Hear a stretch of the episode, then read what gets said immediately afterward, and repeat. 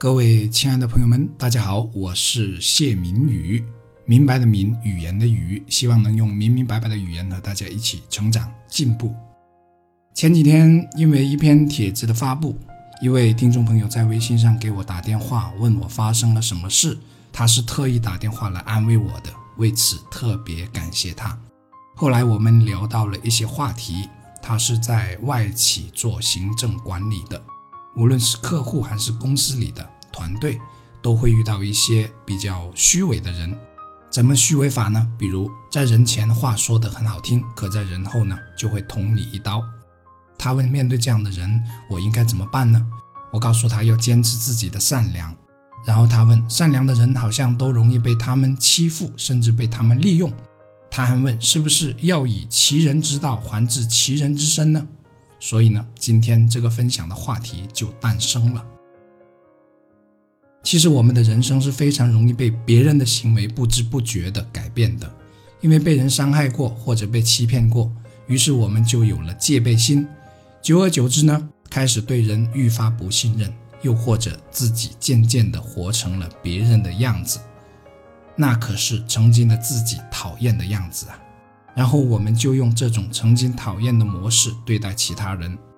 你的人生里是否也在重复着这样的模式呢？人是环境的产物，又是环境的创造者与改造者。人与环境的关系是相辅相成的。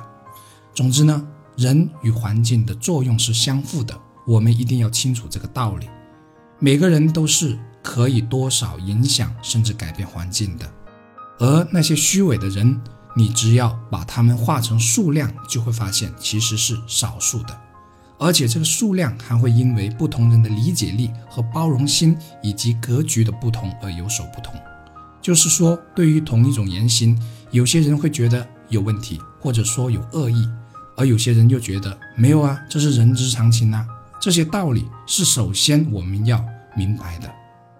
我们不要把宽以待人的道理仅仅当成一句口号，而要在现实生活中运用出来。我们不要因为别人的虚伪而变得虚伪，不要因为别人的世故而变得世故，不要活成别人的样子，而要坚持正确的普世的价值观。什么是正确的呢？比如以诚待人，宽以待人，长久下去一定会发生质的改变的。一个人的为人决定着身边会吸引怎样的人，我们一定要切记这个道理。如果你选择虚伪的活着，选择世故的活着，也是可以的。但是你身边吸引而来的一定是虚伪的世故的人，这是很现实的问题。如果我们身边都是这样的人，那么我们很难有真正交心的朋友。至于那些欺骗自己、伤害自己的手法，这需要我们用经验和智慧去区分，在职场上，在生意场上，防人之心多少是要有一些的，但不能变得处处防备。一个防备心很强的人，是会让人感到很强的距离感的。你自己换位思考一下，就可以知道，如果他人对你处处防备，你心里是怎样的滋味呢？人真的很容易因为别人的行为而改变自己，甚至。我们的人生里的改变，大多数都是因为别人的行为而调整的，而有些人调整到更真实、更坚定，而有些人变得更圆滑，甚至有些虚伪，有些表里不一。我认为后者便活成了别人的样子的典型。但遗憾的是，我发现很多人都这样，都活成了别人的样子，从而失去了自我。而失去自我最直接的影响是，你会不知道自己真正想要的是什么。你会因为别人怎样而怎样，因为别人的拥有而去追逐那些拥有，从而脱离了对自己心灵上的追随。对我而言，这是很可悲的。可这种大同小异的可悲人生，仍在不断的重复的上演着。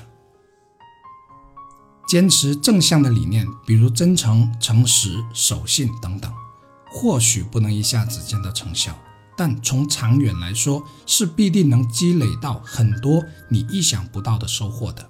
当然，这种收获千万不要以简单的物质，比如金钱来衡量。口碑、名声、人缘和荣誉，无一不是收获，而这种收获又会大大影响着我们物质层面的收获。可反过来，一个处处以物质来衡量收获的人，并不一定能获得好的口碑、名声和人缘等等这些东西。这便是一个有钱人并不一定能受人尊重的道理。活得受人尊重，比物质上的拥有其实更加的富足。总而言之呢，我们要坚持我们应该坚持的正向价值观，要活出真正的自我，要明白自己真正想要的是什么，要活得受人尊重甚至爱戴，而不要因为眼前暂时的得失失望，轻易改变自己的言行，从而活成了别人的样子。